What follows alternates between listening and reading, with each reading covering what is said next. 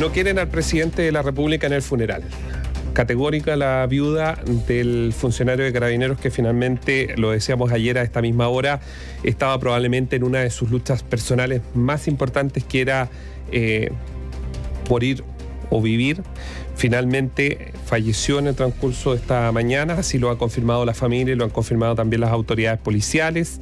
Eh, un hombre que había dicho yo quiero ser donante de órganos y el, acto de procuramiento también se ha materializado.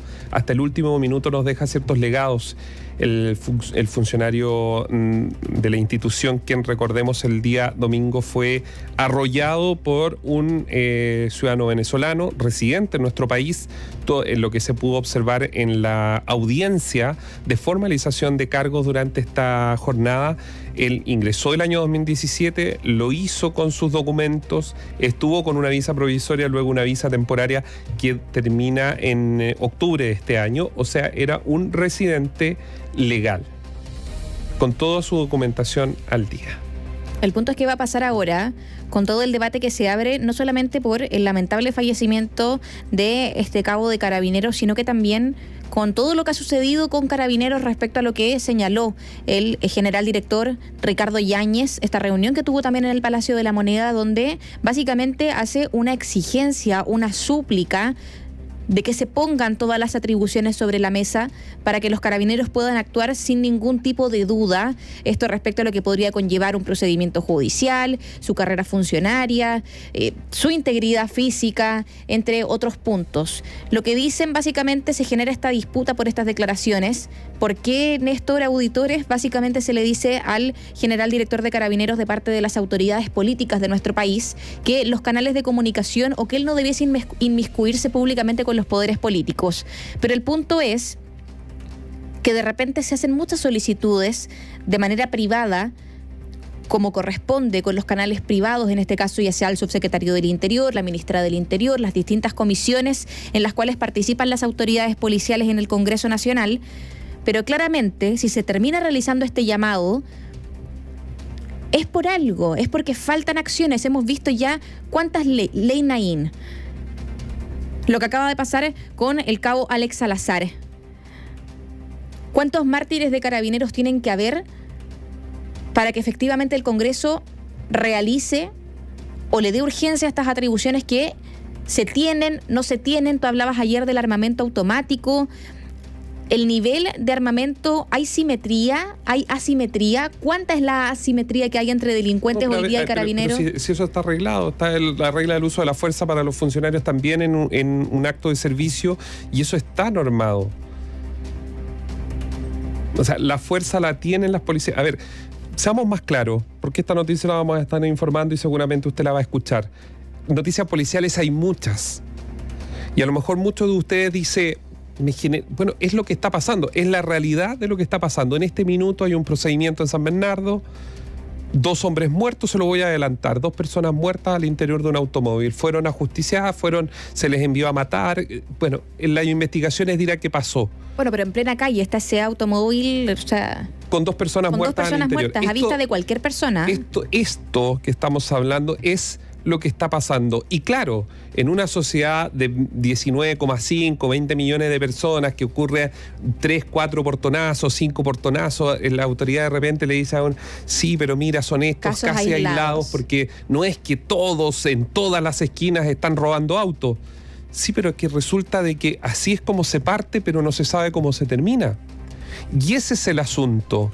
En Chile no, es, ya estamos acostumbrados, probablemente usted que nos está escuchando ya se acostumbró en la mañana cuando usted se despierta y prende la radio, quiere informarse. Le apuesto que usted dice, a ver, ¿hubo muerto o no hubo muerto? ¿Cuántos muertos? Pero si esto es de loco, esto no ocurría en nuestro país.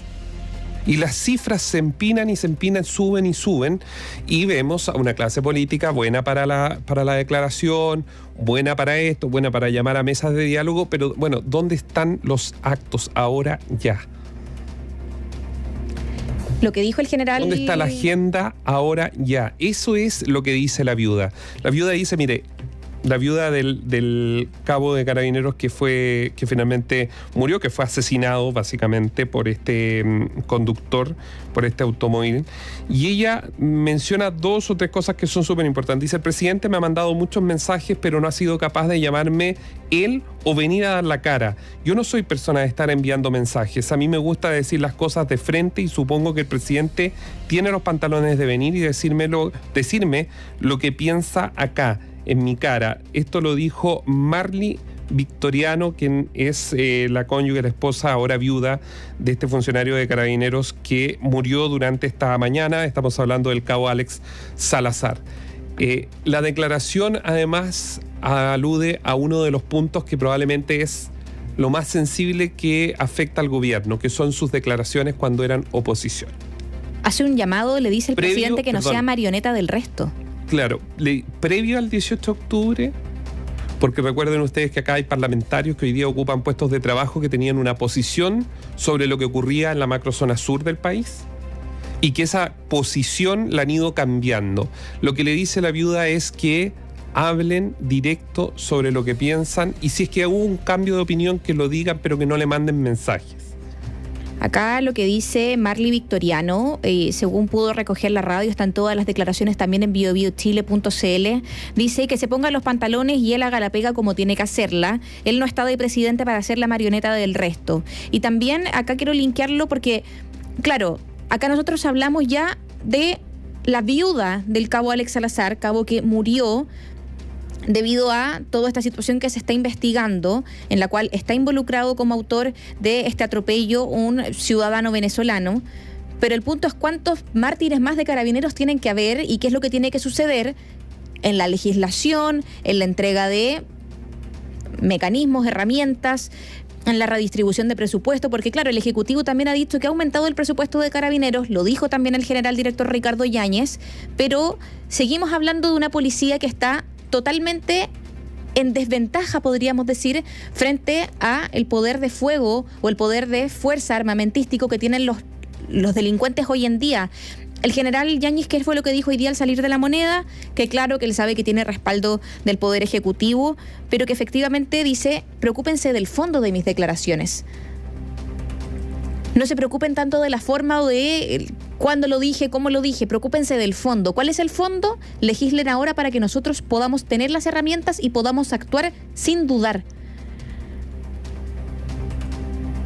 Porque claro, tú ayer lo decías, un carabinero con una con una pistola .38 con seis tiros. Eso era lo que tenían para el conductor de este auto en el relato en biobiochile.cl. Está todo el relato de los demás funcionarios policiales, incluyendo la carabinera que detuvo al venezolano que se había metido para esconderse debajo de un auto. Todo esto estamos hablando en, Concepción, de noche. El relato de ellos señala que cuando desenfunda su arma, claro, es un arma con solo seis tiros. Versus una, un arma automática, o de repente hemos visto también tres carabineros contra 10, 15 personas. O sea, claro, son, son muchas cosas las que de repente Carabineros debe sentir que está un poco sobrepasado, no un poco, están sobrepasados con toda la situación y ven que, claro, de repente los poderes políticos están peleando entre unos a otros por cupos en el gabinete ministerial, se están peleando unos a otros por quién votó en contra o a favor de la tributaria. Yo creo que muchas veces eso es parte, y, eso en Occidente se da porque hay un debate y hay una discusión, si no nos iríamos a otros modelos como el chino donde hay imposiciones. Si el tema acá es poder llegar a puntos de acuerdo rápido en una crisis que es la crisis de seguridad donde están muriendo chilenos, donde están muriendo personas prácticamente todos los días. En un rato más ya nuestro móvil va a estar en San Bernardo, nos va a contar de los muertos en esa zona de ahora en la tarde. Mientras hablaba el subsecretario, estaba ocurriendo eso en la comuna de San Bernardo. Entonces, el, asunto pasa por la, la proactividad frente a una crisis de seguridad que está golpeando perdón, ya está instalada en el living de las casas, no está golpeando la puerta, ya se instaló en el living de las casas. Y ese es el tema de fondo. Y yo creo que acá hay responsabilidad de todos los actores Esto no es solo responsabilidad de un sector, porque también están algunos, y uno lo ve en el Parlamento, algunos diputados que quieren estudiar en serio este tema, pero viene el diputado más polilla y le pone el pie encima, hace el lobby arriba y se queda con las mesas y se queda con el trabajo. ¿Por qué? Porque esto da rédito, porque esto da reconocimiento, porque da votos, da votos porque finalmente puede llegar de diputado a senador y quién sabe podría llegar a ser hasta candidato presidencial. Ese es el tema.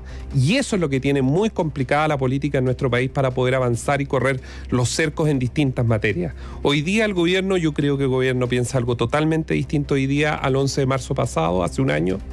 Hubo un cambio de posición, hay un cambio de conducción que se ha en materia de seguridad que se nota efectivamente, se han corrido con los mensajes del presidente distintos tipos de cercos que él tuvo en algún minuto si bien no ha hecho un mea culpa detallado de por qué hoy día cambió su forma o su posición, su visión sobre algunos temas en materia de seguridad, que sería muy interesante poder escucharlo, porque a lo mejor esos argumentos de cambio del presidente podrían permear también a otros políticos respecto a la definición que se debe tener cuando se habla de seguridad en nuestro país.